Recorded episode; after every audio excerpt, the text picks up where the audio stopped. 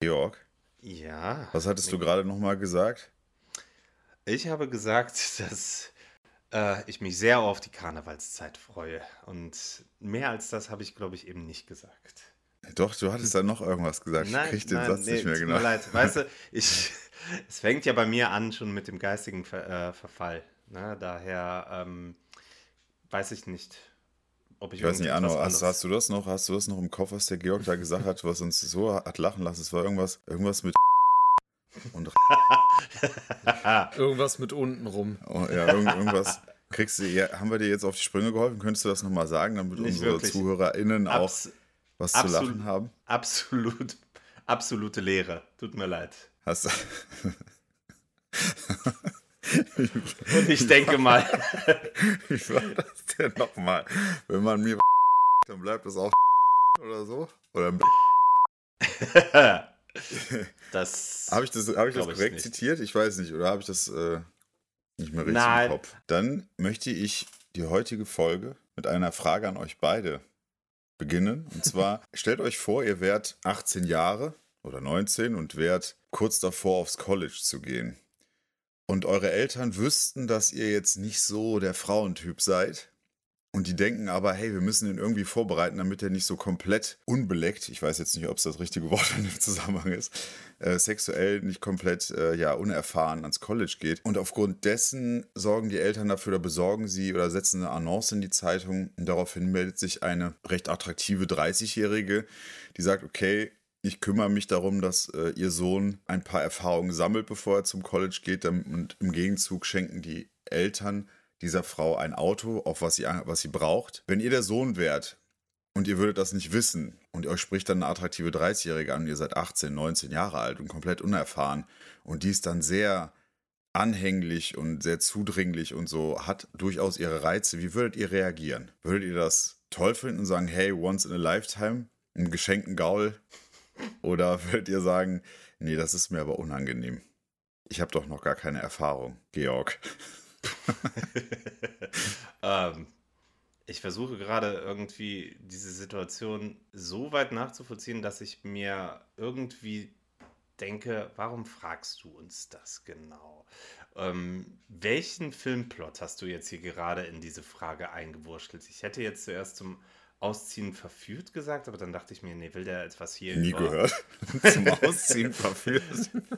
das ist so Ist das so ein Schmuddelfilm Das auf ist- RTL ja. 2, oder? mehr oder weniger. auch eine Cardio-Abteilung in der Videothek. nee, das ist ein, ein Matthew McConaughey, bevor er äh, einigermaßen respektable Filme gemacht hat, Film gewesen mit Sarah Jessica Parker. Aber ähm, also um auf diese absolut realistische und jederzeit eintreffende Situation nochmal zu antworten, ich würde, guter Christ, der ich bin, mich sofort an meinen Priester des Vertrauens wenden und ihn erstmal um göttlichen Beistand beten und fragen, was die moralisch korrekte Vorgehensweise in dieser Herangehensweise. prekären Herangehensweise, in dieser äußerst prekären Situation ist. Und alles weitere kann ich zu diesem aktuellen Zeitpunkt nur über meinen Anwalt hier in den Äther hinaus posaunen lassen. Okay, kommen wir zum Arno. Wenn deine Eltern dich früher mit so einer drallen, zehn Jahre älteren Dame beglücken hätten wollen, wie wäre denn deine Reaktion ausgefallen? Gute Frage. Ähm, Habe ich mich eigentlich so noch nie mit beschäftigt, weil ich. Mir sind die niedersten Triebe natürlich Wohl bekannt. zu, zutiefst fremd. ähm, von daher kann ich, glaube ich, auch nichts Erhellendes zu beitragen. Na, das, Nik- das ist schade, Niklas, aber Hat das etwa mit einem Niklas- Film zu tun? ja. Oder ist das das literarische Ich, was du jetzt hier gerade benutzt, um eigene Erfahrungen hier 30 Jahre später therapeutisch hier aufbereiten zu lassen? Ja, denn wir werden äh, ab, ab sofort, ab 2024, diesen Podcast nämlich dazu nutzen, um unsere Seelen und unsere Psyche reinzuwaschen. Von den ganzen Traumata, die wir in der Vergangenheit erlebt haben. Nein, natürlich nicht. Natürlich, Georg. Arno hat es natürlich schon erfasst. Das ist natürlich der Plot eines der Filme, die ich heute mitgebracht habe. Ah. Du kleines Dummerchen. Ach, es Und es ist nicht dieser, äh, wie, heißt, wie heißt der Titel, den du vorhin gesagt hast? Zum Ausziehen. Zum Ausziehen, Oh, zum Ausziehen verführt. Auszählen. 3, 2, 1. Okay, wir kommen nach dem Intro der 42. Folge von Büro 13, eurem Podcast für Filme und Serien, kommen wir unter anderem zu diesem Film, der ein bisschen in die Richtung geht, die ich gerade schon angeteasert habe mit dieser sehr seltsamen Frage. Bis gleich.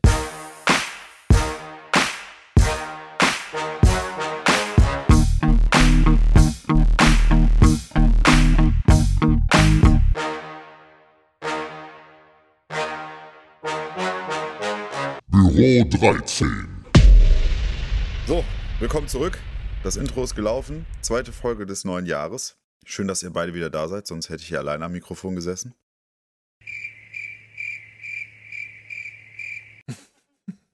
Das stimmt. Hallo. Kein Gegenargument hier. Ihr müsst auch ein bisschen auf die Sachen, auf die Fleischbrocken, die ich euch hinwerfe, müsst ihr schon ein bisschen ja eingehen. hier nur der Supporting Cast. Ja. Nein, wir wollten dich eigentlich gerade absolut. Kannst du hier noch eventuell so ein paar Grillengeräusche einbauen äh, das nächste Mal? Das kriege ich hin, ja. Cool. Ja, kann ich alles machen. Wenn du Bock hast, können wir auch noch mal hier, wie heißt es, noch mal diesen, diesen ähm, Sound einbauen. Wah, wah, wah.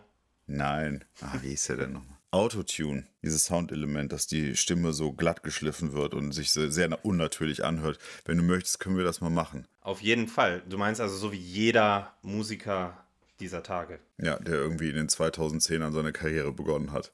Und keinen Ungefähr. einzigen Ton gerade halten kann. Aber Autotune sei Richtig. Dank. Danke, Cher. Danke, Cher.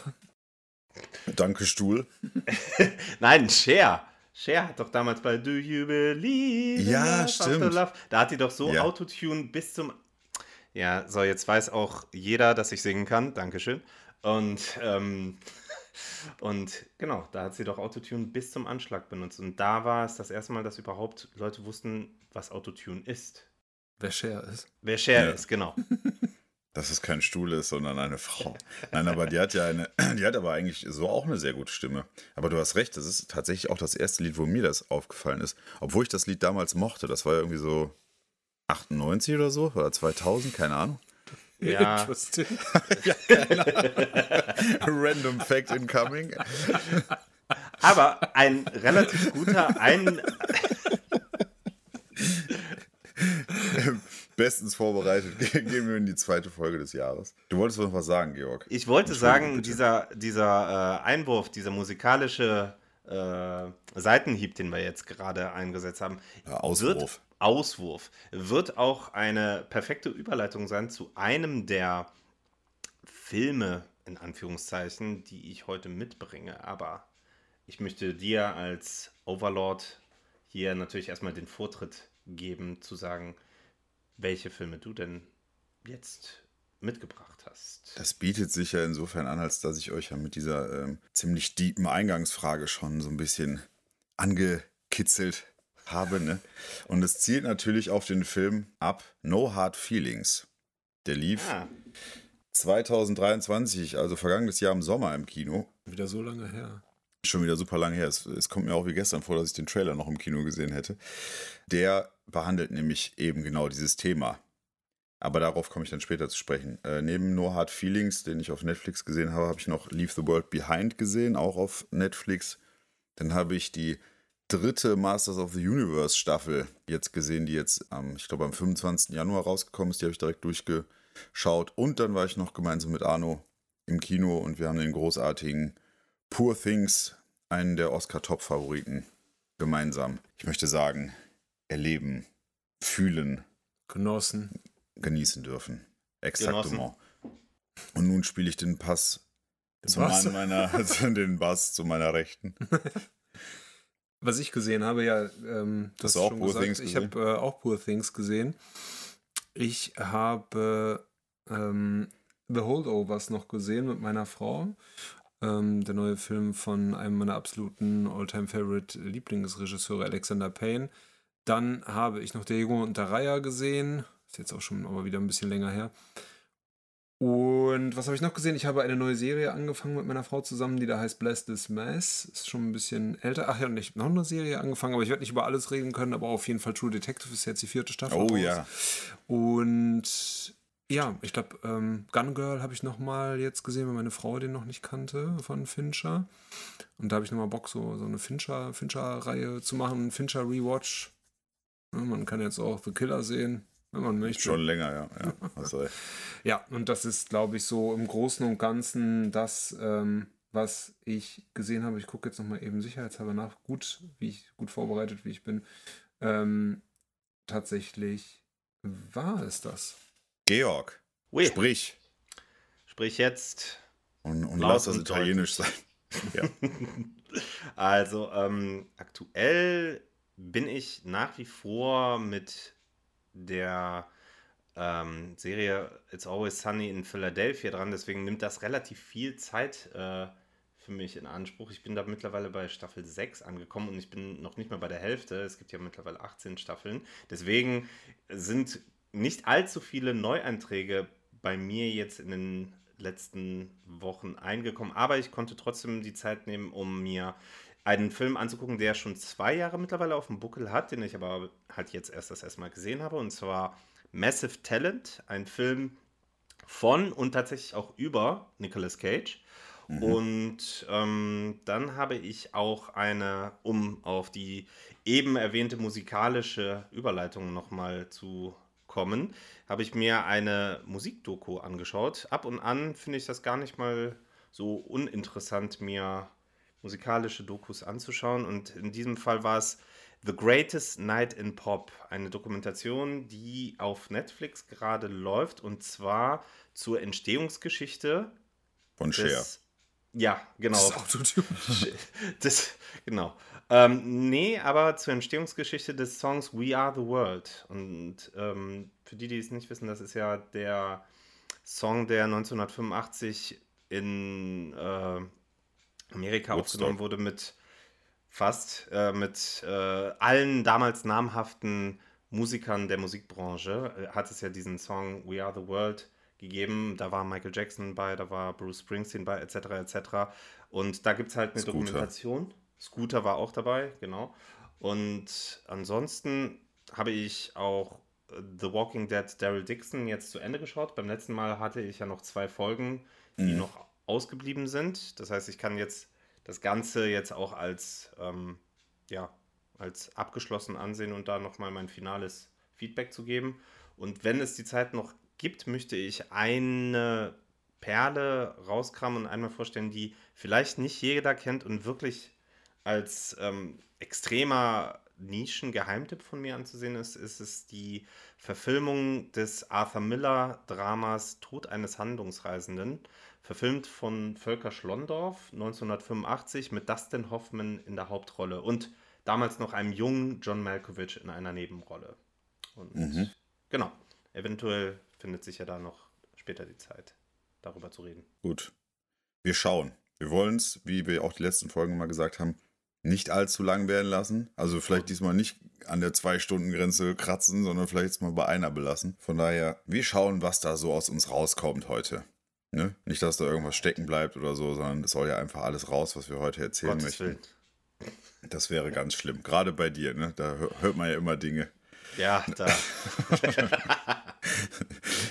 So, ich, mein Vorschlag ist, dass wir vielleicht mit Poor Things anfangen, denn Arne und ich haben den zusammen gesehen und du bist Grieche, genauso wie der Regisseur, also hat jeder von uns was dazu beizutragen.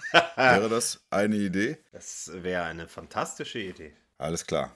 Ich weiß nicht, wie lange es her ist, ich glaube zwei Wochen etwa, dass wir den Film im Kino gesehen haben. Es kann gut sein, es lag auf jeden Fall noch Schnee. Es lag Schnee, ja, ja. Es, es war schön, wir sind durchs verschneite Köln gegangen, zum, wie hieß das Kino nochmal? Cinenova. Cinenova in Köln. Es war rund eine halbe Stunde Fußweg. Es war dunkel, der Schnee, das Eis auf dem Boden. Wir gingen in Cinenova, hatten beide sehr viel Hunger und haben uns dann, um den Hunger zu stillen, Nachos Der aus Kunst Tü- der, ja, den Kunsthunger haben wir gestillt, aber auch den richtigen Hunger haben wir dann mit unleckeren Nachos aus der Tüte stillen müssen. Ich hatte mir mehr erhofft von, den, von dem kulinarischen Angebot des Kinos. Aber gut, dafür wurden wir filmisch, glaube ich, alles andere als enttäuscht. Es geht um Poor Things, wie schon gesagt. Seit dem 18. Januar 24 im Kino. Ganz großer Oscar-Favorit in vielen, vielen Rubriken. geht eine Stunde, äh, eine Stunde ich schon, 141 Minuten. Ist eine ziemlich weirde Mischung aus Drama, Komödie, Fantasy, ein bisschen Ro Romantik mit drin, ein bisschen Sci-Fi. Also es ist wirklich ein, ein Mixtur, wo man vielleicht auf den ersten Blick sagen würde, wie kann das cool werden? Und ich muss sagen, ja, es kann cool werden. Du ja, nehme ich an auch. Also ich glaube, das erste Feedback, was wir beide hatten, als wir uns unterhalten haben, äh, der hat uns beiden sehr gut gefallen. Ich bin jetzt gespannt, wie er bei dir so in deinem Kopf dann noch gealtert ist. Ja, das ist, äh, ich tue mich so ein bisschen schwer mit dem Film jetzt, äh, mit ein bisschen Zeit, die jetzt dazwischen liegt, denn ähm, mir ist doch, also ich würde den gerne nochmal sehen, mir ist doch nicht so viel hängen geblieben oder er hat doch nicht so sehr in Nee. mir gearbeitet, wie ich dann anfangs dachte und äh, habe mich auch sehr auf den Film gefreut. Ähm, aber der hat ja so einen großen Hype abbekommen, dass es dann natürlich immer der Abgleich dann mit der Realität natürlich schwierig ist. Und vielleicht, ja, sollten wir dann doch jetzt mal an der Stelle dann sagen, worum es eigentlich in Poor Things geht. Willst du, soll ich? Kann ich, kann ich gerne eben machen. Also der Film ist erstmal ab 16 Jahren und das ist auch nicht umsonst, denn man sieht da doch einige blutige Sachen auch. Denn, das werdet ihr dann auch gleich verstehen, warum das so ist. Es gibt ein, in einer Fantasiewelt, die unserer echten Welt schon ziemlich angelehnt ist, aber dann doch einige Fantasieelemente beinhaltet, wie zum Beispiel so fliegende Schiffe und so ein Kram. Und die Städte sehen auch abgefahren aus. Also es gibt auch, äh, wo waren die nochmal in Ägypten zum Beispiel, in Alexandria, glaube ich. Ne? Und dann ist Alexandria aber sowas wie eine Insel. Und ja, also es ist äh, sehr, sehr fantastisch alles, was da gezeigt wird. Und in dieser Welt gibt es einen Wissenschaftler namens Dr. Godwin Baxter, gespielt von Willem Dafoe, wie immer eine Bank, wie immer stark als, als Darsteller. Und der ist so eine Art Frankenstein. Der macht Versuche, der baut zum Beispiel, keine Ahnung, der hat in seinem Garten viele Tiere und da sieht man zum Beispiel auch, da wird ein Katzenkopf auf ein Schaf genäht und andere Tiere werden so auf diese Art und Weise miteinander gekreuzt und die leben da so fröhlich vor sich hin. Und Dr. Godwin macht aber auch Experimente mit Menschen. Und eines dieser Experimente, wir wissen noch nicht genau den Hintergrund, der wird uns dann im weiteren Verlauf des Films entblättert. Eines dieser Experimente ist Bella. Das sehen wir ganz am Anfang, wie sie zum Leben erweckt wird, wie quasi Frankensteins Monster in dem Klassiker zum Leben erweckt wird, mit Strom in den Kopf und dann erwacht Bella und Bella ist in dem Körper einer ja erwachsenen Frau. Das Hirn jedoch hat sie von einem kleinen Mädchen, beziehungsweise sogar anfangs noch von einem Säugling. Und wir erleben diese erwachsen aussehende Frau, wie sie eben heranwächst vom Intellekt her, wie sie Sexualität kennenlernt, wie sie Gefühle kennenlernt, wie sie die Welt hinterfragt und das ist und so sich auf einen Weg durch ihr Leben macht und Erfahrungen macht. Und ja, das ist insgesamt, glaube ich, jetzt mal, ohne zu viel verraten zu wollen, dann der, der Plot. Wir, wir verfolgen sie über 141 Minuten und ihr Leben, wie sie sich eben entwickelt. Ich für meinen Teil muss sagen, dass der sehr wohl viel äh, mit mir gemacht hat. Ich habe, als wir rausgegangen sind, habe ich gesagt so, ja, ist jetzt nicht so der absolute Hammerfilm, wie alle sagen, fünf Sterne. Ich war erst bei vier Sternen, aber dann sind mir doch so viele Eindrücke, so viele Szenen, so viele Dialoge und gerade die Darstellerleistung von Emma Watson, äh, Emma Watson sag ich schon, von Emma Stone, die eben Bella Baxter spielt, die für mich, die muss den Oscar bekommen. Die macht das überragend. Ich habe die nie so stark gesehen. Also die ist alleine das Eintrittsgeld wert, wie man so schön sagt. Spielt auch noch Duncan Wedderburn, also Mark Ruffalo als Duncan Wedderburn mit. Der hat auch im Vorfeld sehr gute Kritiken bekommen für seine Darstellung. Den fand ich halt okay. Aber alles in allem, die Story ist, ist ganz toll. Und was ich ganz besonders an den Film fand, und da haben wir uns ja auch nach dem Kinogang drüber unterhalten, hier wird ein Frauenbild gezeichnet und die Entwicklung einer Frau, das wird halt clever erzählt. Das wird nicht platt erzählt, das wird schlau erzählt. Daneben muss man auch nicht die Männer abwerten, damit die Frau größer erscheint, sondern es gibt halt, es werden Männer dargestellt, Arschlöcher, Weicheier, clevere Männer, verständnisvolle Männer. Also es, es werden unterschiedliche Graustufen an, an Persönlichkeiten dargestellt. Und ich finde, das äh, ist ein großartiger Film. Ich habe dem 4,5 von 5 gegeben und würde ihn auch gerne nochmal sehen. Der Soundtrack ist toll, das Setdesign ist toll. Also ich, äh, wunderbarer Film. Also kann ich nur von vorne bis hinten loben. Ich weiß nicht, wie- wieso hat es bei dir nicht gereicht dafür? Nee, so ich weiß nicht, es hat auf jeden Fall alles gepasst. Ich glaube, es ist wieder das Ding mit den Erwartungen, was ich hier jetzt ja auch immer häufiger mal anbringe, ne? dass wenn was im Vorfeld vielleicht schon so ja, abgefeiert wird, ne? dass so den Test der Realität dann bei mir nicht standhalten kann. Ich finde, das ist auch ein super Film. Ich zwang, äh, schwanke da auch zwischen 4 und 4,5. Aber alle sagen ja, das wäre ein absolutes Meisterwerk und es ist wirklich ein toller Film. Also geht da rein, das ist wirklich ein fantastischer Film. Ich war dann hinterher so ein bisschen, ähm, ja, weiß ich nicht, ein bisschen hat mir dann doch gefehlt bis zum absoluten Meisterwerk. Das liegt daran, dass er wirklich sehr, sehr lang ist und ich bin jetzt wirklich keine äh, Klosterschülerin oder so oder wie auch immer, aber es ist mir dann noch zu viel Gebumse dann am Ende. Also, ähm, das, aber alles andere passt halt. Also die Schauspielerleistung ist wirklich toll, die Geschichte, die dahinter steckt, ist wunderbar. Ähm, der Twist, der da mit drin steckt, ist toll und auch so diese Fragen nach Emanzipation ähm, in einer Welt, von der wir jetzt sagen können, sie spielt so um die Jahrhundertwende. Es gibt ja erste Autos, erste Autos gab es so 1890. Wenn wir das jetzt so als Referenz ranziehen, ähm, dann ist das schon alles äh, super gemacht und macht viel Spaß. Ich finde aber, es ist nicht so der beste von Lantimos, wenn ich ihn richtig ausspreche, Georg, äh, dann, La dann helfen. Lantimos. Äh, ist nein. ja- okay. Jorgos. Auf Jorgos. jeden Fall ähm, Jorgos. The Lobster äh, hat mir dann Okay. da besser gefallen, Ah, auch so Okay. Favorite. Ähm, aber ja, also insgesamt wirklich ein sehr toller Film und ähm, vor allen Dingen aufgrund auch der, der großen Kreativität und der Bilder ähm, lohnt sich der allein schon. Ich muss auch sagen, also der, ich, ich mochte auch die Musik sehr, wie die dann mit äh, teilweise Ja, der Score bleibt sehr in Erinnerung, Ja, ja. das finde ich auch. Und Ja. dass, dass man so die, auch diese Kombination mit dann so komplett ungewohnten Kameraeinstellungen, dann so ein Fisch, Fischaugenoptik und so. Also der Mhm. benutzt das auch nicht nur um, um des Benutzens willen, sondern es hat auch immer wirklich einen Hintergedanken. Das fand ich echt cool bei dem, bei dem Film, sich das anzuschauen. Und der einzige Kritikpunkt, den ich an dem Film habe, das hast du schon angedeutet, der ist halt so 20, 25 Minuten zu lang. Und ich finde auch, dass man den in einem Abschnitt, du hast gerade Stichwort Gebumse, wenn Bella da eine Phase in ihrem Leben durchlebt, also bewusst, weil sie das möchte, weil sie die Erfahrung machen möchte, äh, Stichwort Emanzipation, da wiederholt sich, also das ist alles sehr repetitiv dann in der Zeit. Da gibt es halt nicht viel Neues, keine äh, Charakterentwicklung in, in dem Moment. Da kann man wirklich so 15, 20 Minuten rausnehmen und dann hätte ich den Film wahrscheinlich sogar dann 5 Sterne gegeben. So sind es halt 4,5, weil, wie du sagst, ein paar Längen habe ich da auch gespürt. Aber wie gesagt, was ich toll finde, ist, dass jede Figur, also jede, die, die uns da interessiert, von, von den äh, vier, fünf Figuren, die da so halbwegs im Fokus stehen, dass die alle ein, eine Entwicklung durchmachen. Also die starten, die landen nicht wieder beim Ausgangspunkt, wo die beginnen. Und das, finde ich, äh, macht er sehr gut. Und wenn man jetzt, also viele sagen auch zum Beispiel, das ist halt Barbie-Film in schlau, in clever. So kann man so vielleicht runterbrechen, aber ich finde, der Film ist noch viel mehr. Also der ist wirklich dafür, das ist halt ein Film, wofür man ins Kino geht. Das ist wirklich Ja, das toll, man fernab von, von dem üblichen Blockbuster-Gedöns. Das ist äh, wirklich eine coole Art von Kunst, aber auch Erlebniskino. Und äh, das kann ich euch nur da draußen ganz allerwärmstens empfehlen. Dir übrigens auch, Georg. Also wenn du mal jetzt in nächster Zeit wieder ins Kino gehen willst, dann für den Film lohnt sich das absolut. Okay, alles klar. Weil ich habe jetzt auch die Kritiken im Vorfeld dazu gelesen und habe halt auch wirklich Überschwängliches gehört, besonders was die Performance von Emma Stone angeht. Ja, Und, Wahnsinn. ähm, ja.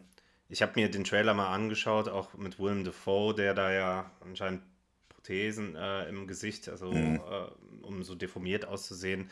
Ähm, ich stelle ihn mir spannend vor und ich werde ihm auf jeden Fall die Möglichkeit geben, mich hoffentlich genauso vom Hocker zu reißen, wie es bei dir der Fall war. Das, darum bitte ich. Und das wird auch so sein. Das ist schön. Wenn du jetzt in meiner Nähe wärst, würde ich dich jetzt in den Arm nehmen. Und ich würde diese Umarmung genießen und lange Äh, Zeit wieder. auskosten. ja. Sehr schön. Ich glaube, dann können wir einen äh, Haken an Poor Things machen. Womit wollen wir denn weitermachen? Wer hat denn Lust? Ich glaube, der Georg, der hat ja jetzt schon, wenn Hat viel zugehört, ne? wir da jetzt schon der hohen Kunst frönen, dann können wir da bestimmt den Tod des Handlungsreisenden Ja, gut. mal ach unter so. die Lupe nehmen. Da bin ich sehr gespannt. Als du es angekündigt hast, war ich wirklich sehr gespannt. Okay, ja, dann ähm, werde ich jetzt einen Film rauskramen, der fast so alt ist wie ich. Ähm, 1985 ist dieser Film ähm, entstanden und ich möchte da so eine kleine Hintergrundgeschichte zu geben.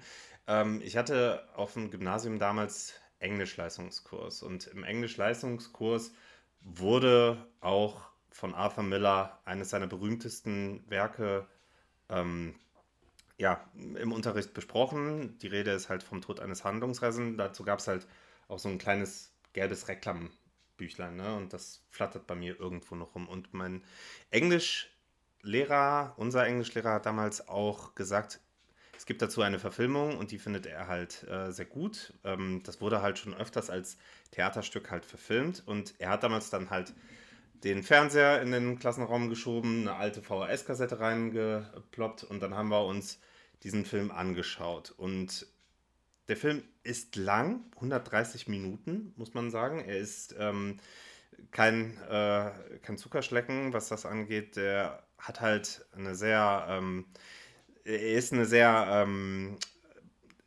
detailgetreue Verfilmung der literarischen Vorlage und so sieht er auch aus. Also ich weiß noch, wie der Film mich begeistert hat, weil mich halt der Stoff sehr ja, emotional mitgenommen hat. Ich weiß nicht, kennt ihr die Geschichte vom Tod eines Handlungsreisenden eigentlich?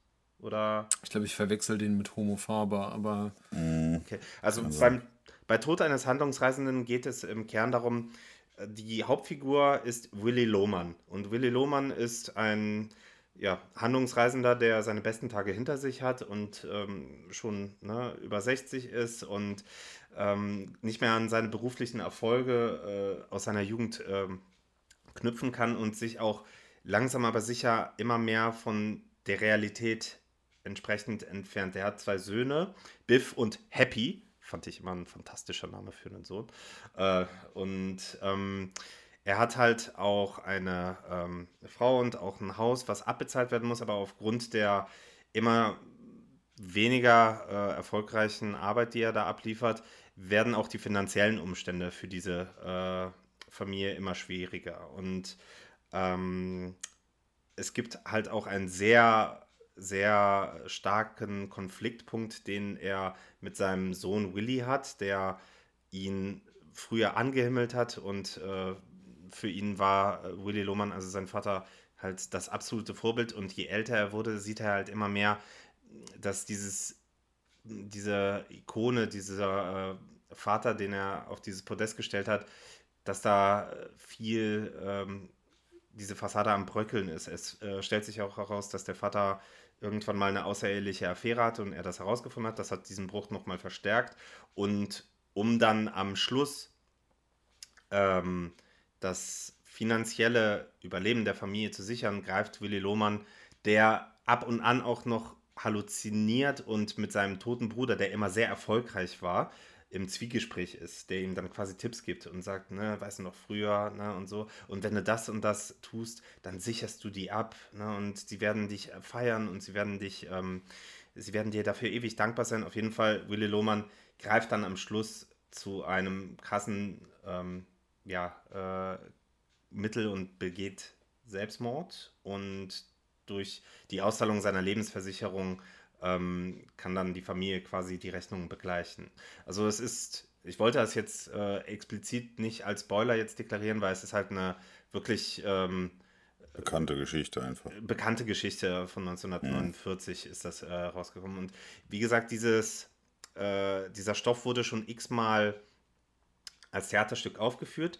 Diese Verfilmung ist quasi wie ein Theaterstück mit Dustin Hoffman in der Hauptrolle und Kate Reed und einem jungen John Malkovich als Willy, seinem Sohn. Mhm. Und ähm, Dustin Hoffman war ja zu dem Zeitpunkt noch längst keine 60. Also der war natürlich ein gestandener Schauspieler und äh, durch Filme wie die Reifeprüfung war er ähm, schon äh, bekannt, aber er war auch noch immer ein ähm, begehrter und ähm, versierter Theaterschauspieler. Und ähm, der war zu dem Zeitpunkt, glaube ich, rund 40 Jahre. Das heißt, man sieht natürlich, dass er für den Film auf alt getrimmt wurde. Es sieht nicht ganz so gut aus, so wie die Möglichkeiten heute, aber ähm, dieses Stück wurde halt schon eine lange Zeit mit ihm in der Hauptrolle aufgeführt, bis dann Volker Schlondorf, äh, Volker Schlondorf, der ja bekannt war für Filme wie Die Blechtrommel ähm, Mhm. hat dann gesagt, er will diesen Stoff verfilmen. Ähm, aber von der Machart her und vom Setting her sieht es aus wie ein Theaterstück. Also, wenn ihr euch das Mhm. vorstellen könnt, es äh, sind offene, ähm, offene Räume. Man sieht halt, dass das wie ein. Ähm, Also so Kulissen halt. Wie eine Bühne ist, wie eine Kulisse, ganz genau, teilweise. Und es ist ein reiner, rein von äh, schauspielerischer Qualität getragener Film. Also eine, eine fantastische Performance von Dustin Hoffman, eine nicht minder äh, beeindruckende Performance vom jungen John Malkovich. Und ich weiß, wie mich der Film damals wirklich gepackt hat und mitgerissen hat. Und es gibt den Film als DVD. Irgendwann vor ein paar Jahren habe ich mir den mal gekauft in so einer Arthouse-Reihe. Weil das ist Mhm. jetzt kein Film, der wirklich ähm, extreme Schauwerte bietet. Das ist äh, ein Film, wo du dich halt zwei Stunden hinsetzt und äh, wirklich äh, einfach Schauspielern bei ihrer perfektesten Arbeit und Performance äh, zuschauen darfst. Und ich kann diesen Film sehr empfehlen, wenn man ähm, Dustin Hoffman und John Malkovich äh, schon mal kennt und mag, äh, weiß man, dass man da zwei wirklich gute Schauspieler ähm, im Einsatz sieht. Und ähm, es ist für mich wirklich ein Film, den ich immer äh, gerne rauskame, wenn ich äh, von Geheimtipp spreche. Und Mhm. wenn ihr die Gelegenheit habt und wenn ihr das möchtet, schaut ihn euch äh, gerne an. Tod eines Handlungsreisenden von Volker Schlondorf ist für mich ein, eine Nostalgiekritik, die vielleicht ab und an mal zu Recht mal wieder ins Lampenlicht gerückt werden sollte. Aber du weißt jetzt nicht, äh, ob gerade auf irgendeinem Streamer man den umsonst oder so schauen kann. Ich wüsste es nicht. Es ist wirklich etwas, wo man auf die Suche gehen muss. Ich Mhm. meine, ich glaube, wenn Ja, man hätte bei sein können. Amazon hätte sein können. Also ich kann jetzt mal kurz parallel schauen, ob man den zumindest ähm, bei Amazon Prime kann man ja die Filme meistens noch kaufen. Tod eines Handlungsreisenden. Ja, doch, ist da zumindest leihbar als ähm, Arthouse Plus, ja. Äh, da kann man sich den Film für 2,99 ausleihen, sehe ich hier gerade. Das 8 kann man mal Euro. investieren. Das kannst du mal Bestimmt auch. Genau. Ne? Jo. Finde ich gut, finde ich gut. Arno, fahr du doch fort. Äh, ja, kann ich gern machen. Ich würde einfach direkt äh, mit einem weiteren Film äh, weitermachen, den ich jetzt vor kurzem gesehen habe und der jetzt noch im Kino läuft, und zwar The Holdovers. Also ist ja auch ein ähm, Beitrag, der, glaube ich, bei den Oscars eine Mhm. Rolle spielt. Ähm, ist der neueste Film von ähm, Alexander Payne, ähm, der unter anderem einen meiner Alltime Favorites äh, gemacht hat, und zwar Nebraska. Und ähm, ja, es geht halt ähm, darum, dass äh, an der, ich weiß nicht, wie, die, wie das Etablissement heißt, ist auf jeden Fall ein, ja, ein Internat, ähm, das ist das Setting und äh, wie es zu Weihnachten immer so ist, fern natürlich die ganzen Schüler und ähm, bediensteten Mitarbeiterinnen, Mitarbeiter, Lehrerinnen, Lehrer äh, nach Hause, um natürlich die Weihnachtstage dann bei ihren jeweiligen Familien zu verbringen. Nur bei denjenigen Schülerinnen und Schülern, wo die Eltern halt keine Zeit haben oder vielleicht auch keine Lust haben, weil sie die Schüler dann ja logischerweise ihre Söhne und Töchter aufs äh, Internat geschickt haben. Ähm, die müssen dann eben im Internat bleiben und äh, dort treffen sie dann auf äh, Mr. Hanhelm, gespielt von äh, Paul Giamatti, der sich dieser Schüler annimmt. Und Paul Giamatti, wer den Trailer gesehen hat, spielt da so einen vierschrötigen ähm, Lehrer, der halt so ein richtiger Pauker ist. Ähm, er ist Geschichtslehrer und hat sich total seiner Materie halt verschrieben, läuft halt, wie man sich so vorstellen kann, im Polunder rum und immer Hemd und hat halt so ein Lazy Eye, also ne, man sieht halt, dass er, dass, dass er immer schielt und das äh, Interessante ist, äh, mal mit dem einen, mit dem anderen Auge, aber das nur am Rande und ähm, ja, trifft halt ähm, dort auf so eine kleine Gruppe von Schülern, die halt eben nicht abgeholt werden von ihren Eltern. Und darunter ist halt Angus Tully, gespielt von Dominic Sessa, ist seine allererste Rolle, ganz toll. Ist ein 21-jähriger äh, Jungschauspieler, wie gesagt, seine erste Rolle. Und dann gibt es noch die Küchenhilfe ähm, Mary Lamb, gespielt von Davine Joy Randolph. Äh, man kennt sie aus ähm, Only Murders in the Building als äh, Polizistin unter anderem. Auch ganz toll. Und ja, diese, man hat vielleicht schon die Ahnung, es geht so ein bisschen wie so Breakfast Club, ne? Mhm. Ähm, darum, also eine Schicksalsgemeinschaft, die jetzt halt in dem verschneiten Internat ähm, darauf auf Teufel komm raus, äh, auf äh, Gedeih und Verderb äh, dazu verdammt ist, äh, miteinander klarzukommen. Und jede Person hat natürlich die ihre eigene Geschichte. Ähm, der Lehrer natürlich, also Paul Giamatti hat seine eigene, indem er halt, wie gesagt, nie das Internat verlässt, immer ähm, vor Ort ist, auch an Weihnachten und ähm, sich da an seinem Job halt eingerichtet hat, griesgrämig ist und im Prinzip nur noch auf die äh, Rente zuarbeitet, aber es steckt auch viel mehr dahinter. Er führt seinen Kleinkrieg äh, mit dem Direktor, da will ich jetzt aber nicht spoilern. Und dann gibt es halt noch eben ähm, Angus Tully, der ähm, ja halt so ein ja, Versager im Prinzip ist, der droht von der Schule zu fliegen, er ist von vielen Schulen geflogen. Und ähm, jetzt ist es halt so, der Film spielt halt 1970, wir erinnern uns, der Vietnamkrieg und die Eltern haben schon gesagt, wenn du dort jetzt auch von dieser Schule fliegst, dann kommst du an die Militärakademie und äh, dann droht ihm natürlich dann die Gefahr, dass er eingezogen wird halt zum Krieg und eventuell an die Front muss. Und da schließt sich dann auch der Kreis mit der Küchenhilfin Mary Lamb, die halt ihren Sohn im Vietnamkrieg halt verloren hat.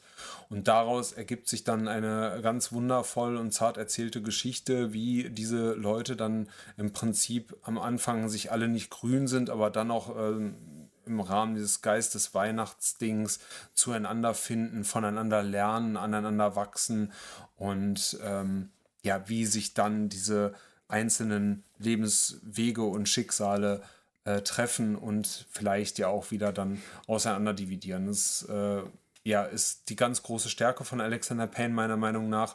Ich habe jetzt nur Nebraska und The Descendants gesehen. Descendants habe ich fast gar keine Erinnerung mehr dran mit George Clooney, diesen Film um Stimmt, ein Erbe ja. äh, auf Hawaii. Ähm, aber Nebraska ist wirklich einer meiner Alltime favorites Ähm, da geht es halt auch so um Vater-Sohn-Beziehungen, um, um einen Roadtrip. Ich will jetzt gar nicht zu weit ausholen.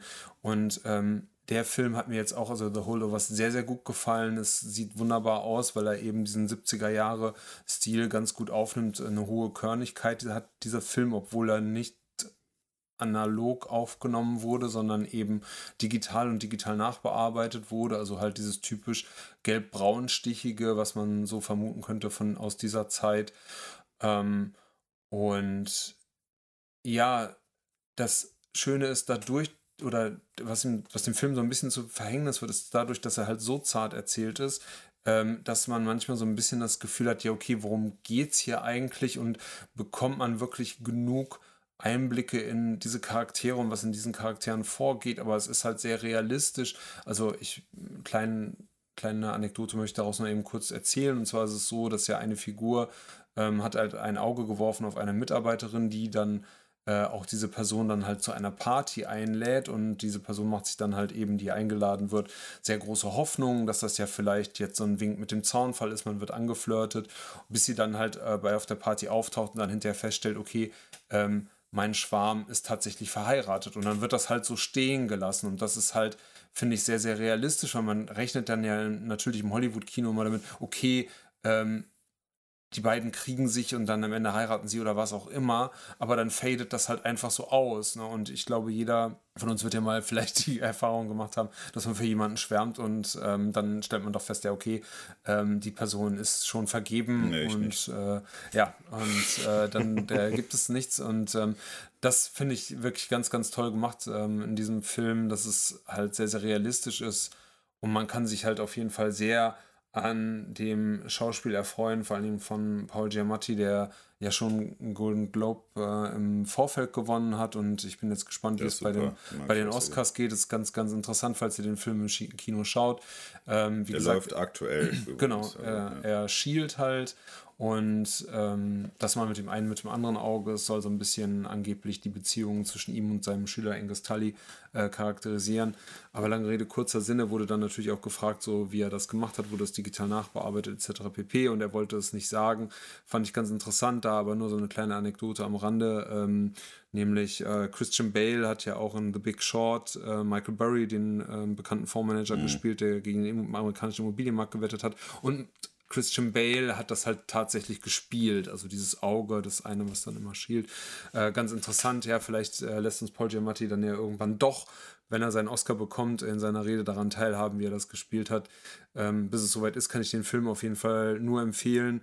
Ähm, er hat ein paar äh, Schwächen, wie gesagt, ist auch nicht der beste von äh, Alexander Payne, aber ich gebe dem ähm, Film gerne äh, vier Sterne und ähm, meine Empfehlung auf jeden ist das Fall. Denn, ist das denn eine Dramedy, also Mischung aus Drama, Comedy? Ja, oder? so, so würde ich den halt ansiedeln. Also man sitzt weder äh, äh, Schenkel, äh, Schenkelklopfend davor und lacht sich tot, noch ähm, war ich jetzt zutiefst berührt, aber ähm, ja, es ist halt. So ein bisschen wie Licorice Pizza, also sowas. Ja, sowas, so, ne, so ein ja. Slice of Life äh, ja. äh, Film, ne, ohne dass der jetzt halt so total over the top ist, was vielleicht ja Stärke und Schwäche dieses Films halt zugleich ist. Wie lang, wie lang ist der? Ist der lang oder? Ich meine, der geht auch zweieinhalb Stunden. Ähm, ich habe es okay. jetzt nicht gesehen, aber ja, darauf müsst ihr euch einstellen. okay.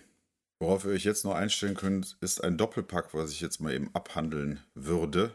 Zwei Filme, die ich vergangenen zwei Wochen bei Netflix mir angeschaut habe. Und zwar der erste ist No Hard Feelings, wie schon eingangs angeteasert. Und der zweite ist Leave the World Behind. Das sind zwei gänzlich unterschiedliche Filme, die bei mir aber am Ende die gleiche Bewertung bekommen. Seid gespannt. Wir fangen an mit No Hard Feelings. Und zwar, wie schon gesagt, der lief äh, Mitte vergangenen Jahres im Kino, geht 103 Minuten ist eine Komödie von Gene Stupnitsky, hat mir vorher nichts gesagt, der hat auch das Drehbuch geschrieben. Und die Besetzung ist eigentlich eine Person, die man kennt, Jennifer Lawrence. Die, das ist ihr erster Film nach einer längeren Auszeit gewesen. Hat mich ehrlicherweise ein bisschen überrascht, weil sie ist ja auch Oscar-Preisträgerin und dass sie dann in so einer sehr eher seichten Komödie quasi ihren Wiedereinstieg feiert, hat mich ein bisschen überrascht. Finde ich, macht sie aber auch ein bisschen sympathisch, weil man merkt, während des ganzen Films, dass sie wirklich Spaß an dieser Rolle hat, die sie da spielt. Sie spielt nämlich Maddie. Maddie ist eine Uber-Fahrerin und äh, die arbeitet noch in einem Restaurant am Strand und schlägt sich so durchs Leben. Ja, das Problem ist, am Anfang des Films wird ihr Auto abgeschleppt von ihrem Ex-Freund, weil sie ihn betrogen hat. Also hat sie kein Auto mehr, hat also 50% ihrer Lebensgrundlage nicht mehr und sie droht ihr Haus zu verlieren, was sie noch abfinanziert. Sie ist um Anfang 30 und dann überlegt sie halt gut, wie komme ich denn jetzt an Kohle? Ich komme jetzt nicht an mein Auto ran. Ich brauche ein Auto. Dann entdeckt sie ein verlockendes Jobangebot und ja, wie eingangs, deswegen auch die Frage an euch beide zu Beginn. Die Eltern, einer davon ist Matthew Broderick, der Vater. Lange nichts mehr von Matthew Broderick gehört, aber dieser Mann hat mal wieder was gemacht. Und er spielt den Vater von Percy. Percy gespielt von Andrew Barth Feldman. Hat mir vorher auch nichts gesagt, aber auch er spielt die Rolle des äh, zurückhaltenden, leicht nerdigen jungen Mannes, der bald aufs College geht, spielt er wirklich sehr sympathisch, sehr gut. Wie gesagt, die Eltern möchten gerne, dass ihr zurückhaltender Sohn vor dem College gerne nochmal, ich sag mal salopp, ein bisschen eingeritten wird und bieten dafür ein Auto an. Der Frau, die sich eben um ihren Sohn in Anführungsstrichen kümmert. Und das ist natürlich für Maddie, Jennifer Lawrence, dann äh, die willkommene Gelegenheit. Und der Film handelt halt davon, dass sie sehr lange versucht, endlich an ihn ranzukommen mit äh, sehr weirden Methoden und ihn dann ja, zu entjungfern und äh, somit dann an das Auto zu kommen. So, das ist relativ simpler Plot. Mich hat der Film unterhalten er ist jetzt kein, keine mega geile Comedy. Ich meine, davon gibt es ja sowieso nur wenige. Ich muss aber zugeben, ich habe den Film alleine geschaut und wenn man alleine Filme schaut, dann neigt man ja nicht dazu, laut und viel zu lachen. Es gab aber doch zwei, drei Situationen, wo ich wirklich alleine auf der Couch saß und laut lachen musste. Dafür läuft der Rest des Films so ein bisschen dahin, ne? aber ist wirklich nett. Also die Darsteller machen es ganz nett. Ich finde es auch gut, dass der Film jetzt nicht so ausgeht wie die meisten äh, Rom-Coms, weil es ist keine typische äh, Rom-Com, sondern eher eine Comedy, die dann eher auch mal so versucht, andere Fragen, die sich äh, äh, oder die das Leben uns stellt in, in dem Alter, äh, versucht ein bisschen denen auf den Grund zu gehen. Wie gesagt, die beiden Schauspieler, die äh, harmonieren super zusammen. Die Szenen, die die haben, den Humor, der da äh, rauskommt, der, der hat mir Spaß gemacht. Der hat mich gut unterhalten. Und es gab wirklich auch zwei, drei Szenen, wo ich lachen musste. Insgesamt, wenn man wirklich so seichte Unterhaltung möchte, vielleicht mal hier ein bisschen schmunzeln. Und wenn man eine Jennifer Lawrence sehen möchte, die richtig Bock hat, die aber auch wirklich sich nicht zu schade ist, da auch mal komplett blank zu ziehen Also am Strand, da dachte ich schon so krass, das hat die tatsächlich selbst gemacht. Ich habe dann nochmal nachgelesen, ja, es ist auch kein Double. Man sieht sie halt komplett nackt, auch schon relativ lange. da dachte ich, okay, krass. Ja, das macht sie, macht sie halt auch. Der Film ist ab 12 und es macht Spaß, ihr zuzuschauen. Und ähm, wie gesagt, Andrew Barth Feldman als, als jungen Mann, Percy eben auch und die Chemie zwischen den beiden passt. Ja, den kann man sich mal nett äh, anschauen. No Hard Feelings auf Netflix. Ich habe dem 3 von 5 gegeben. Genauso wie den nächsten Film, den ich jetzt noch schnell abhandle. Der hat im Übrigen das ähnliche Problem wie No Hard Feelings, denn er hat einige gute Momente und hat auch ein paar Stärken, aber er hat auch einige Schwächen. Und No Hard Feelings ist halt ein komplett anderer Film. Es ist ein Thriller mit leichten Drama-Elementen und der Film läuft seit Mitte Dezember bei Netflix. Der geht auch relativ lang, 138 Minuten. Unter anderem spielen mit, also ist eine starke Besetzung. Julia Roberts, Mahershala Ali, Ethan Hawke, Kevin Bacon, die spielen da mit und handelt von dem äh, Paar Amanda und Clay, also Julia Roberts und Ethan Hawke, die mit ihren beiden Kindern mal ein paar Tage Auszeit haben möchten und dann eben, ich glaube, es ist New York, äh, mal in die Peripherie von New York fahren möchten, also ans Meer, um dort mal eine Auszeit zu haben. Und zunächst klopft dann an dem Abend ein Fremder mit seiner Tochter an der Tür, gespielt von Mahershala Ali, und der sagt, also der heißt George Washington, so nennt er sich, und seine Tochter Ruth, und ähm, die wollen unterm Vorwand, die sagen, dass das Haus, in dem die Familie sich eingemietet hat, eigentlich ihm gehört und er hätte das vermietet, aber er müsste jetzt aufgrund eines Notfalls bitte die Nacht dort verbringen. Das ist schon ein bisschen strange und die Familie, während Ethan Hawke, also äh, der Ehemann, dann eher offen dem begegnet, ist Julia Roberts dann doch sehr zurückhaltend und vorsichtig und denkt, ja gut, was ist das, was äh, verstehe ich, der soll George Washington heißen und das kann ja jeder behaupten und so. Daraus zieht der Film dann am Anfang so eine gewisse Spannung. Der ist auch schön inszeniert, muss ich sagen. Der hat, äh, sieht gut aus, der Film. Dann entwickelt sich der Film so weiter, dass plötzlich Dinge passieren. Und zwar Telefon, Internet etc. funktionieren plötzlich nicht mehr. Und das Handynetz ist tot. Und so fragt man sich natürlich, warum ist das so? Was passiert hier eigentlich? Ist das nur bei uns so? Ist das in ganz, ist das in den ganzen USA so? Was passiert hier? Und das Ganze wird dann wie so ein Mystery Thriller aufgebaut.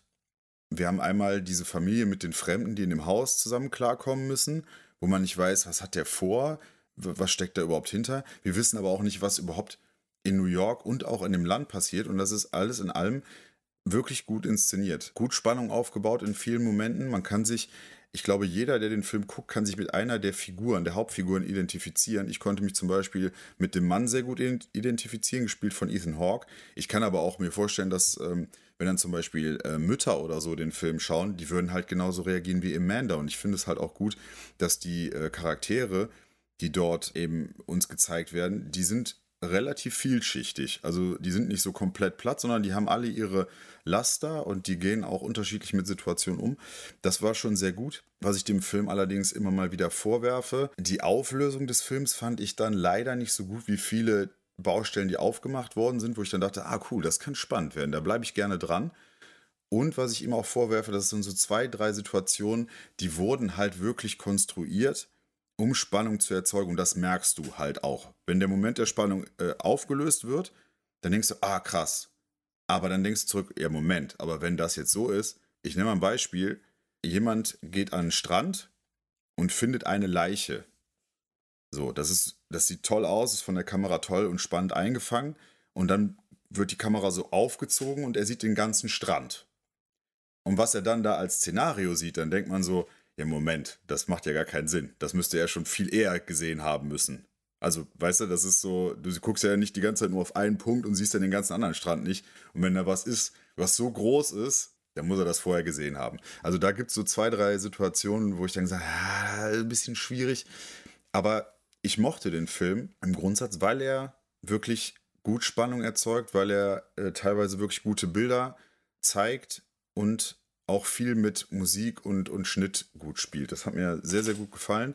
Wie gesagt, die zwei, drei Schwächen, die ich genannt habe, die sorgen halt dafür, dass er so ein bisschen abfällt. Aber so drei mit Hang zu drei, fünf würde ich dem Film geben, weil auch die Schauspieler ihren Job sehr gut machen. Also wer so einen Mystery-Thriller gucken möchte, der gut unterhält, dem vielleicht auch nicht so wichtig ist, dass dann wirklich so ein Bam, Wow-Ende am Ende ist, der kann sich den gerne anschauen Ich habe gelesen, dass vielleicht sogar ein zweiter Teil kommen könnte. Und ja, das ist so alles, was ich zu dem Film sagen kann. Wie gesagt, Leave the World Behind auf Netflix ist auf jeden Fall ein Blick wert, macht man nicht viel falsch mit. Cool. So, damit habe ich mein Pulver mit Ausnahme von Masters of the Universe verschossen. Deswegen bin ich gespannt, was ihr oder wer von euch jetzt als nächstes. Mach du doch mal bitte ähm, Nicolas Cage. Okay. Ich mach mal Nicol ich mach mal den Nicolas Cage. Ich müsste jetzt eigentlich super laut in meiner Küche jetzt schreien, aber das würde meine Tochter wecken, weil Nicolas Cage gibt es ja nur in zwei Lautstärken, flüsternd und unfassbar laut schreiend. Ne? Und Ja. ähm, das ist ähm, ein, äh, ein, in Anführungszeichen, ein Klischee, worum es auch in diesem Film geht. Denn der Film, über den ich sprechen möchte, heißt Massive Talent auf äh, im Deutschen. Äh, der englische Titel ist noch ein Ticken anders. The Unbearable Weight of Massive Talent, also das unerträgliche Gewicht von massivem Talent, ist ein Film, der 2022 rausgekommen ist, vom Tom Gormican, der mir absolut nichts sagt, der sogar auf Ju- äh, Wikipedia nicht mal einen eigenen Eintrag hat, aber das äh, Das kannst jetzt- du ja ändern. das kann ich ändern, genau. Ich kann da schreiben, hat Massive Talent gedreht. Und da endet es schon bei mir. Ähm, ist aktuell bei Amazon Prime zu sehen und geht 107 Minuten. Ja, und es geht um und mit Nicolas Cage. Es, ähm, der Film beginnt erstmal mit einer Einstellung, wo ein Paar äh, in Spanien sich ähm, Con Air anschaut. Und zwar eine Szene von Nicolas Cage, wo er den kleinen Bären da übergibt. Und ähm, ja, die reden auch darüber, dass Nicolas Cage der absolute Wahnsinn ist. Und da merkt man schon, okay, hier geht es anscheinend um so eine kleine Metaebene. Also wo Nicolas Cage anscheinend existiert in diesem Film und nicht einfach eine, irgendeine Rolle spielt. Diese Personen werden dann von jetzt auf gleich gekidnappt. So, und da merkt man, okay, wohin will dieser Film gehen? Schnitt zu Los Angeles, wo Nicolas Cage bei einer Audition quasi gezeigt wird, beziehungsweise in einem Zwiegespräch mit einem äh, Regisseur, der ihn für einen neuen Film casten will und wo halt auch auf die bekannten Umstände so ein bisschen augenzwinkert eingegangen wird, dass Nicolas Cage ja dafür bekannt ist, in jedem zweiten Film Hollywoods eine Rolle zu haben. Und äh, warum ist das so? Weil Nicolas Cage bekanntermaßen auch finanzielle Probleme hatte und ähm, entsprechend viel arbeiten musste, um das auch mal entsprechend wieder diese Schieflage ausgleichen zu können. Also Nicolas Cage nimmt sich da selbst ein bisschen auch auf die Schippe und ähm, hat zeitgleich halt auch mit äh, einer pubertierenden Teenagerin ähm, äh, zu kämpfen, zu der er halt immer mehr den ähm, Draht verliert. Die wird gerade 16 Jahre alt in dem Film, erlebt Entscheidungen mit seiner Frau Olivia und hat zudem auch noch ab und an ein Zwiegespräch mit sich selbst. Also er sitzt zum Beispiel im Auto, ne? Nicolas Cage ist ja, ich glaube Mitte 50, Ende 50 irgendwo um den Dreh ähm, und spricht ab und an mit einer jüngeren, erfolgreichen Variante von sich. Also man hat dann so einen Nicolas Cage, der de-aged ist, was einigermaßen gut aussieht, muss ich sagen, dafür, dass das die Aging-Technologie von vor zwei Jahren ist. Und der ihn dann halt manchmal auch ähm, so ein bisschen Pep-Talk gibt nach dem Motto, ey, du weißt doch, wer du bist. Du bist Nick Cage, du bist die geilste Sau ever, ne? Du kannst alles, ne? Und wenn du was willst, dann kriegst du es auch. Aber Nicolas Cage hadert halt mit sich und ähm, möchte auch irgendwann dann ähm, der Schauspielerei den Rücken zu kehren, kriegt aber dann von seinem Agenten, gespielt von Neil Patrick Harris, Barney Stinson aus How Met Your Mother, in einer kleinen Nebenrolle, ein Angebot, dass er doch für eine Million Dollar nach Mallorca fliegen soll, wo ein Milliardär namens Javi Gutierrez ähm, ihn gerne für seinen Film Pedro Pascal, ne? möchte.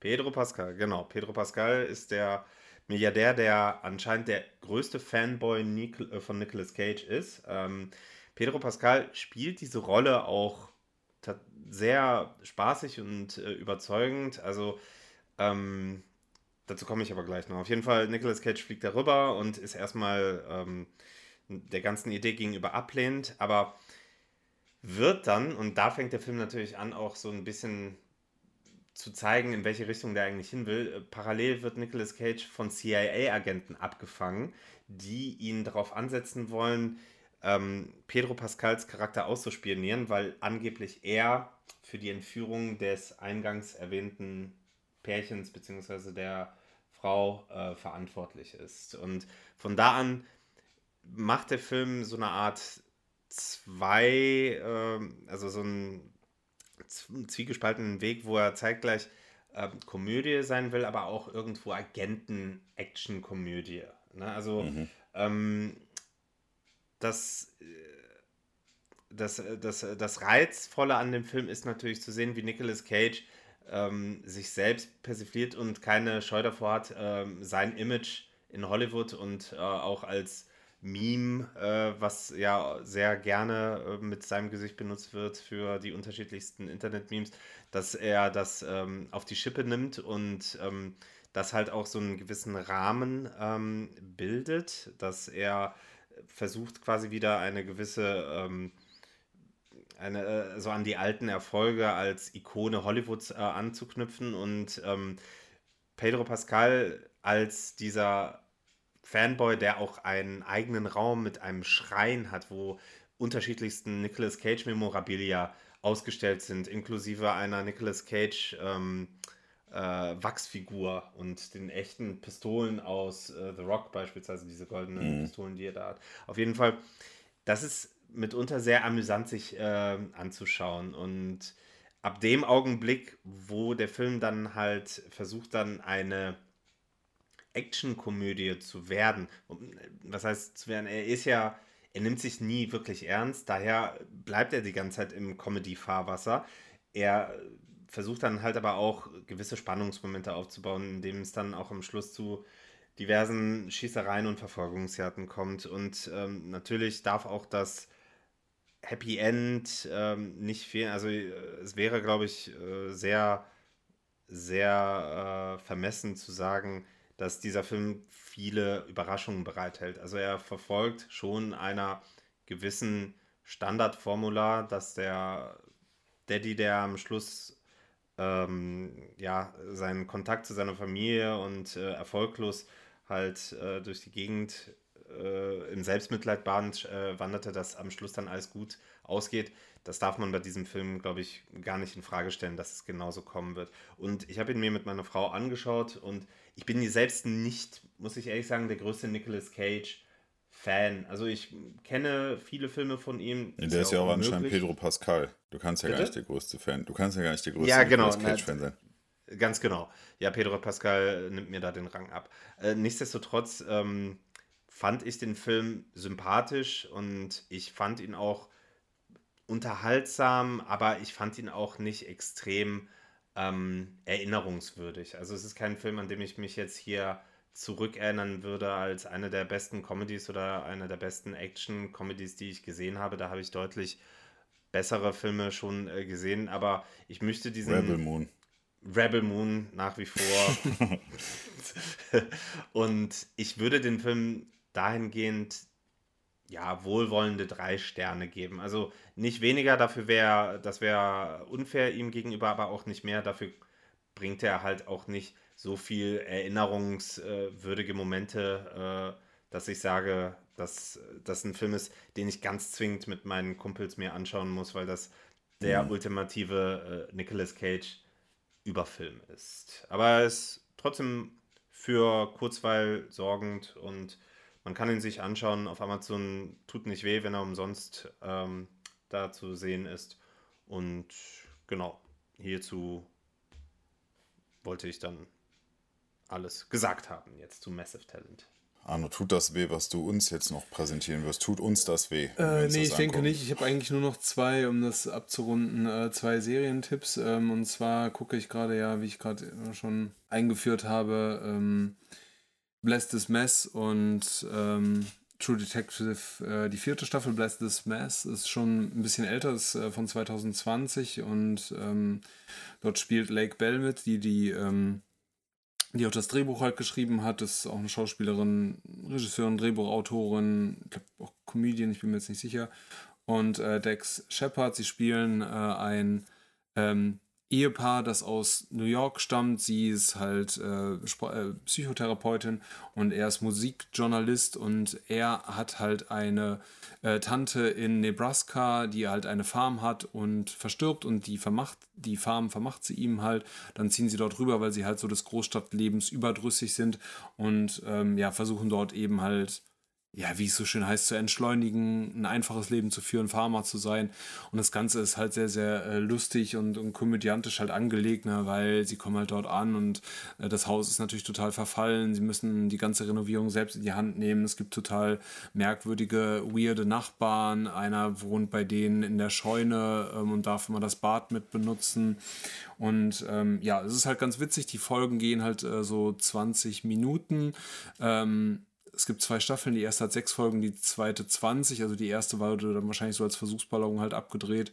Und ja, es ist äh, wirklich ganz nett. Man kriegt so einen kleinen Einblick so in diese Backwood-Orte äh, in Amerika. Und das lohnt sich, mag ja, äh, mag das ja ganz gern. Oder spielt David Kuchner, Köchner, I don't know, äh, mit, der glaube ich schon aus äh, The Office unter anderem bekannt ist und dann spielt noch der Schauspieler mit, äh, dessen Name jetzt nicht einfällt, der aber in Ted Lasso Coach Beard gespielt ah, okay. hat. Und genau. Pam Greer sehe ich gerade. Äh, ganz genau, ja. Pam Greer auch. Wo läuft das? Äh, läuft auf Disney Plus. Mhm. Genau. Und dann gucke ich jetzt noch ähm, gucke ich jetzt noch True Detective, die vierte Staffel, die läuft momentan auf Wow. Da ist es so, dass jede Woche am Montag, also ja, äh, eine neue Folge rauskommt. Und True Detective ist ja auch dahingehend interessant, dass die erste Staffel ja wirklich so ein ganz fantastischer, Beste. ganz fantastische Serie war und die Staffeln mhm. untereinander ja nichts miteinander zu tun haben immer ein abgeschlossener Fall hat, sind immer, es gibt ein unterschiedliches Ermittler-Du. Die erste Staffel habe ich gesehen, fand ich fantastisch mit Woody Harrelson und ähm, McConaughey. Matthew McConaughey, genau, die jetzt in dem Fall Produzenten der vierten Staffel sind. Ich weiß nicht, wie es bei 2 und 3 war. Die habe ich auch nicht gesehen. Fand ich auch recht uninteressant. Die zweite soll ja auch echt eine Vollkatastrophe sein. Ja, die zweite, ähm, die zweite war schwach, aber die habe ich trotzdem gerne mit Vince geguckt. Vaughn, ne? Mit Vince Vaughn und Taylor Kitsch und ich weiß gar nicht, wer sonst noch mitgespielt hat dritte wiederum, die fand ich ganz gut. Siehst du mit Marshall Ali? Ne? Ja. Oder? Boah, äh, ja, müsst ihr jetzt überlegen. Aber der, ja, also die dritte Staffel fand ich wieder ganz gut. Nicht so gut wie die erste, weil die ist halt auch ein Meilenstein, aber die hm. dritte war deutlich besser als die zweite. Ja. Nur die erste, äh, von der ersten Staffel habe ich nur die ersten ein, zwei Folgen damals gesehen und dann habe ich es nie weitergeguckt. Mit Matthew McConaughey. Ja, die, fand ich, die musst du auf jeden Fall gucken. Ja, ich weiß, eigentlich müsste ich sie mir mal anschauen, ja. ich weiß. Aber ja, und die vierte, ähm, die geht, also da spielt jetzt äh, Jodie Foster mit ähm, und äh, Carly Race.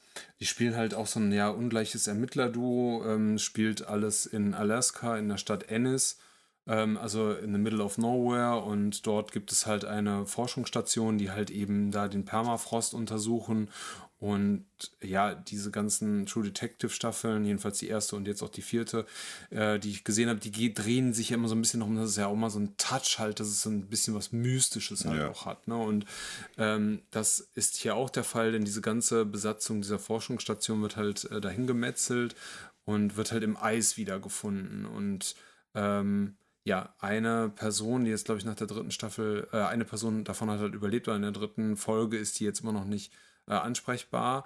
Und ähm, ja, dort vor Ort sind sich die ganzen Anwohner auch nicht grün. Es ist ein sehr kleines Dorf und ähm, ja, man lebt halt so in ständigem Misstrauen. Es gibt noch so eine Mine, verschiedene Vorfälle in der Vergangenheit. Das Ermittlerduo hat eine gemeinsame Vergangenheit und die Wege haben sich halt getrennt. Also Jodie Foster in ihrer Rolle und Kelly Rice, ähm, die halt eine ja, Person spielt mit äh, Ureinwohnerwurzeln, was sowieso ein großes Thema ist, weil dort gibt es noch eine große Community an amerikanischen Ureinwohnern bzw. deren Nachfahren.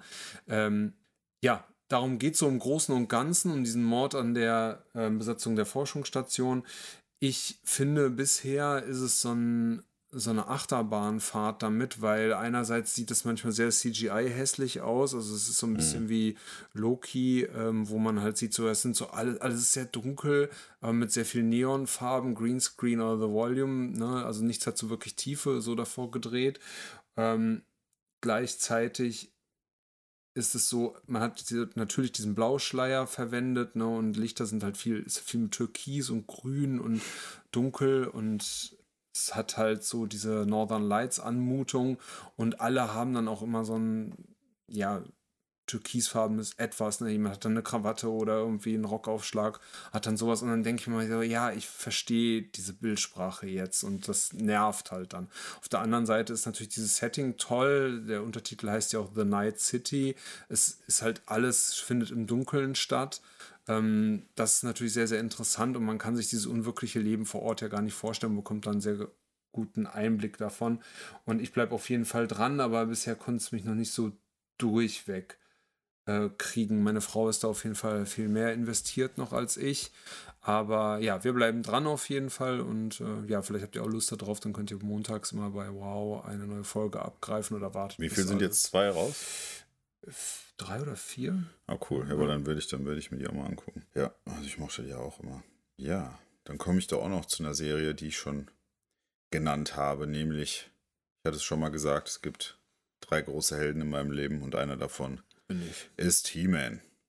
He-Man, der, der muskelbepackte Superheld mit dem Zauberschwert, dem Fellhöschen und dem Prinz Eisenherz Gedächtnisschritt. Der Schnittschritt. Vielleicht auch das. Vielleicht, ja. Da ist er wieder, der freudsche Versprecher. Tada. Es ist die dritte Staffel von He-Man, die jetzt, glaube ich, alle anderthalb Jahre eine neue Staffel rausgebracht hat nach Masters of the Universe Revelation kommt jetzt Revolution. Und Krass. ich weiß gerade nicht, ich habe die durchgeguckt. Die gibt es seit 25. Januar auf Netflix. Die äh, Folgen sind immer so um die 30 Minuten lang. Ich weiß gar nicht, ob es fünf oder sechs Folgen gibt. Ich habe die auf jeden Fall alle an einem Tag, also an einem Abend mir angeschaut. Ist halt wie so ein Langfilm dann. Ähm, kann man also durchaus machen, wenn man wie ich großer He-Man-Freund ist und Bekannter. Und die dritte Staffel setzt genau am Ende der zweiten Staffel oder ja, einige Zeit danach an, aber die wichtigen Dinge, die ins Rollen gebracht worden sind, waren, waren am Ende der zweiten Staffel, denn dort wurde angeteasert, dass erstmals Hordak und die wilde Horde ins Spiel kommen werden. Das passiert dann auch.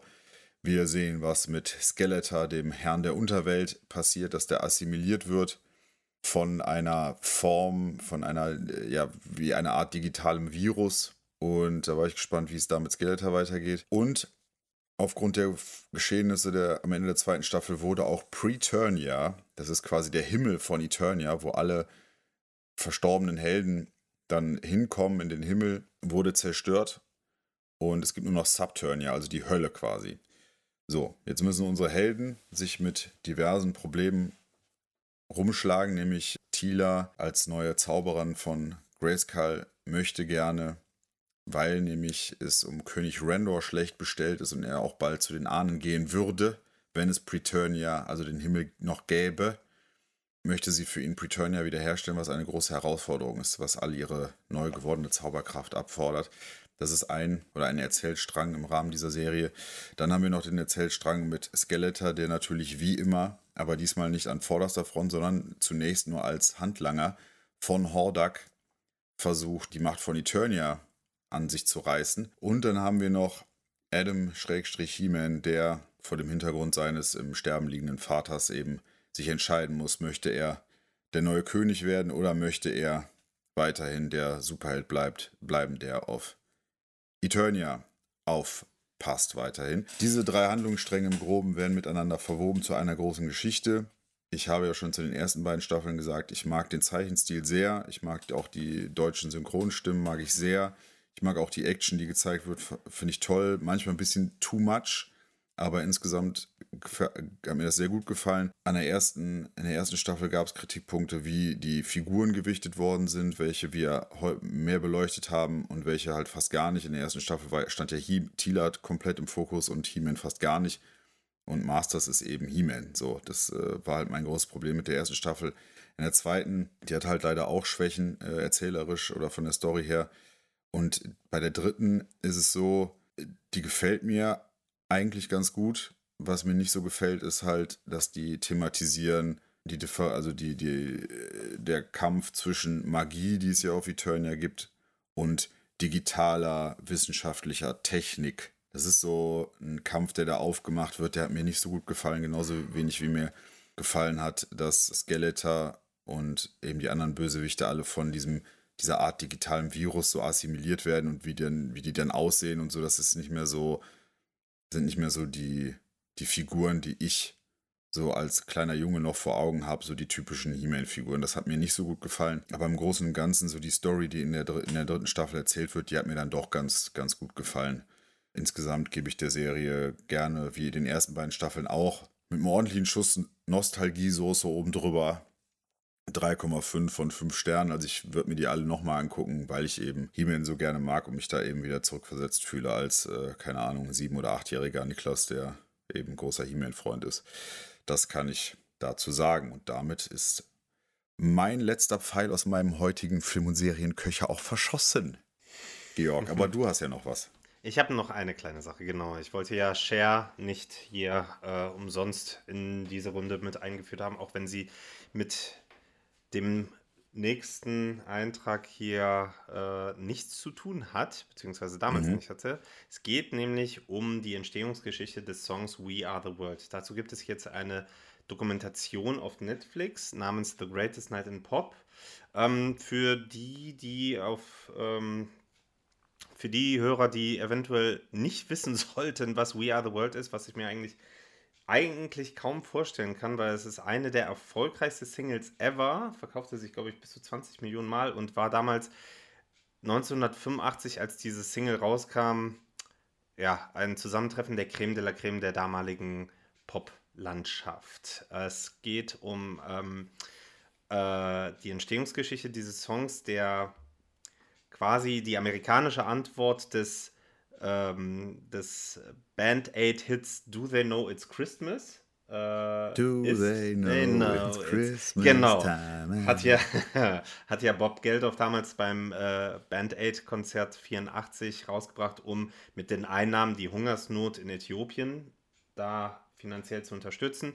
Und als der Song rauskam, hat sich der großartige und vor kurzem verstorbene Harry Belafonte gedacht, das können wir doch in Amerika auch. Und dementsprechend hat er dann halt ähm, zwei sehr berühmte und begnadete Songwriter der Zeit damals, Lionel Richie und Michael Jackson, darum gebeten, einen Song zu schreiben, der dann entsprechend auch diese Manpower ähm, äh, zusammentrommeln soll und auch die Einnahmen dann entsprechend für diesen guten Zweck zu ähm, äh, genutzt werden sollten.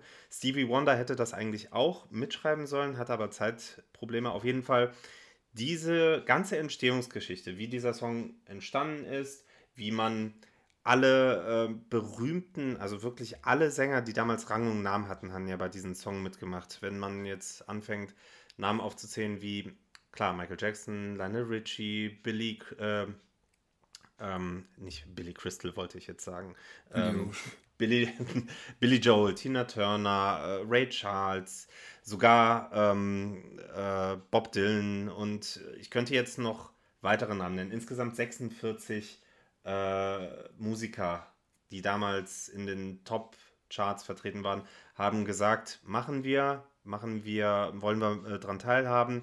Äh, Wenn die Kohle wurden- stimmt. Nee, die haben tatsächlich das sogar, Ja, glaube ich, war ein Spaß. Ja, Ja, ja. klar. Ähm, aber so interessant halt zu wissen, dass einige berühmte, also wirklich große Namen auch der Zeit wie Prince und Madonna haben zum Beispiel nicht an dieser Single dran teilgenommen. Und warum das alles passiert ist, wie das alles geklappt hat, wie man die Leute, diese unterschiedlichen Charaktere in einen Raum versammelt hat und die stundenlang dazu gebracht hat, diesen Song aufzunehmen. Es gibt ja dieses berühmte Video, wo die da alle ähm, aufgereiht stehen, ins Mikro äh, singen und dann auch noch ihre ähm, Solos da eingesungen haben. Wie man das alles überhaupt logistisch aufgezogen hat und ähm, äh, all das hat man verfilmt, äh, da hat es äh, umfangreiche Aufnahmen zugegeben und all das hat Bao Nien zu dieser Musikdokumentation jetzt zusammengefasst, die jetzt aktuell auf Netflix zu sehen ist. Gerade 96 Minuten lang um den Dreh, also nicht überbordend lang, ist es einfach interessant, so ein kleines Stück Musikgeschichte mal bei der Entstehung über die Schulter zu gucken. Man kann zu dem Song und zu der Musik, äh, beziehungsweise ja, zu dieser Art äh, Musik stehen, wie man möchte. Ich habe selbst natürlich einen Spleen für die Musik der 80er. Ich war nie ein großer Fan von diesem Song, weil ich ihn, muss man auch ehrlich sagen, ein bisschen langweilig fand. Aber die Idee dahinter und die Einnahmen, die ja auch einen wirklich guten Zweck zugutekommen sollten, ähm, das darf man äh, natürlich, äh, das muss man auch zu würdigen wissen. Und wenn man sich so ein bisschen für Musikdokumentation erwärmen kann, schadet es nicht, sich den äh, Abend oder äh, wann auch immer man das machen möchte, sich äh, diese Dokumentation anzuschauen. Ich tue mich schwer, ehrlich gesagt, eine Dokumentation einer ähm, Doku eine Bewertung zu geben. Ich würde jetzt sagen, es ist eine 3,5, weil sie relativ äh, ohne Längen erzählt worden mhm. ist. Ne? Also man kann da ja keine Spannung, es werden ja nur Tatsachen gezeigt. Ne? Und, ähm, also sehenswert die, halt einfach, ja. Es ist sehenswert. Es werden auch ab und an noch äh, Künstler, die damals dran mitgewirkt haben, noch ähm, im Jetzt eingeblendet, die dann halt auch natürlich ihre, äh, ihre eigene Meinung dazu geben, wie es halt damals so war, Cindy Lauper und geführt wird der Abend, beziehungsweise die Doku hauptsächlich äh, von ähm, Lionel Richie. Und ja, es ist auf jeden Fall interessant, sich das mal anzuschauen. Und das war mein letzter Eintrag für heute, den ich jetzt hier mitgeben konnte. Ich habe keinen keinen Pfeil mehr in meinem Köcher. Ich habe keine Pistole, äh, keine Kugel mehr in meinem Revolver. Ich habe keinen Saft mehr in meinem Lichtschwert, sozusagen. Sehr schön, sehr schöne Allegorien. Danke sehr. Gerne keinen Saft mehr in seinem Lichtschwert hat. Und damit möchte ich noch kurz vor Ende noch einem großen Schauspieler huldigen, der vor ein paar Tagen oh, verstorben ja. ist. Carl Weathers das ist leider gestorben ähm, und Saft, keinen Saft mehr im Lichtschwert hatte deswegen. Er war ja auch bei Star Wars, bei Mandalorian zuletzt genau. zu sehen, ähm, ist aber wohl den meisten bekannt als Apollo Creed aus den Rocky-Filmen oder von Predator, da hat er auch mitgespielt. Dylan. Genau, und ja, also ich, ich liebe ja die Rocky-Saga und ich liebe Apollo Creed, ich liebe daher auch Carl Weathers. Äh, da hatte ich auch schon einen kleinen Kloß im Hals, als ich das gesehen habe. Deswegen Grüße gehen raus in den Himmel zu, zu unserem Karl. Mach's gut da, wo du bist. Was assoziiert ihr mit ihm? Auch Rocky wahrscheinlich am ehesten, oder?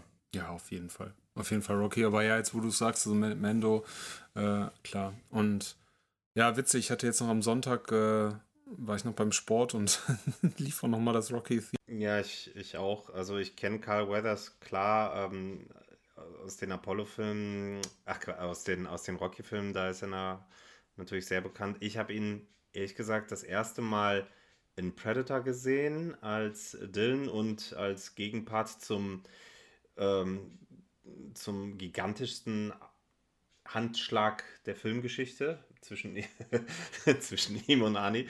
Ähm, ich fand Carl Weathers auch, konnte auch gut Comedy. Ähm, der hat sich ja selbst gespielt in Arrested Development, wo ähm, er quasi Schauspiellehrer gespielt hat. Und ähm, ja, klar, also als Grief Karga, als der Kopf, als Chef, Chef der Kopfgeldjäger-Gilde, jetzt zuletzt in den ersten drei Staffeln von Mandalorian, fand ich es natürlich toll, dass er dort auch nochmal dem Star Wars-Universum äh, beigetreten ist. Und ich habe es auf Instagram gesehen, glaube ich, Pedro Pascal hat, glaube ich, ein Foto von ihm geteilt und nur ein, ne, so ein zerbrochenes Herz gezeigt. Und da dachte ich mir, nein, das kann doch nicht sein.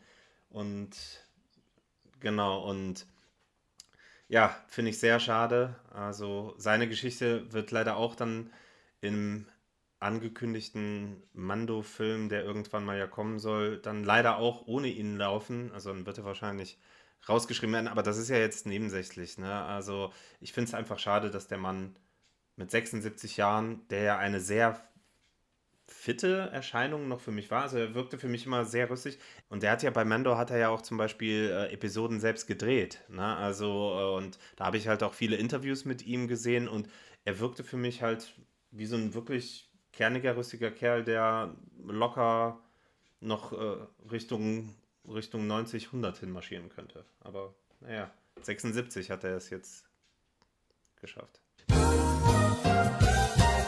Liebe Zuhörerinnen und Zuhörer, leider gab es nach dieser Äußerung von Georg zu Carl Weathers eine technische Störung bei der Aufnahme unseres Podcasts. Das heißt, die etwa letzten 30 bis 45 Sekunden wurden nicht mehr korrekt aufgezeichnet. Daher hole ich jetzt an dieser Stelle separat noch einmal die Verabschiedung nach, denn mehr kam dann auch nicht mehr. Wir danken euch ganz herzlich, dass ihr auch die 42. Folge unseres Podcasts angehört habt und hoffen, dass ihr Spaß damit hattet. Wir freuen uns natürlich auch, wenn ihr in der nächsten Folge wieder einschaltet, die schätzungsweise in ein, zwei Wochen dann das Licht der Film- und Serienwelt erblicken wird. Bis dahin bleibt gesund und bis ganz bald.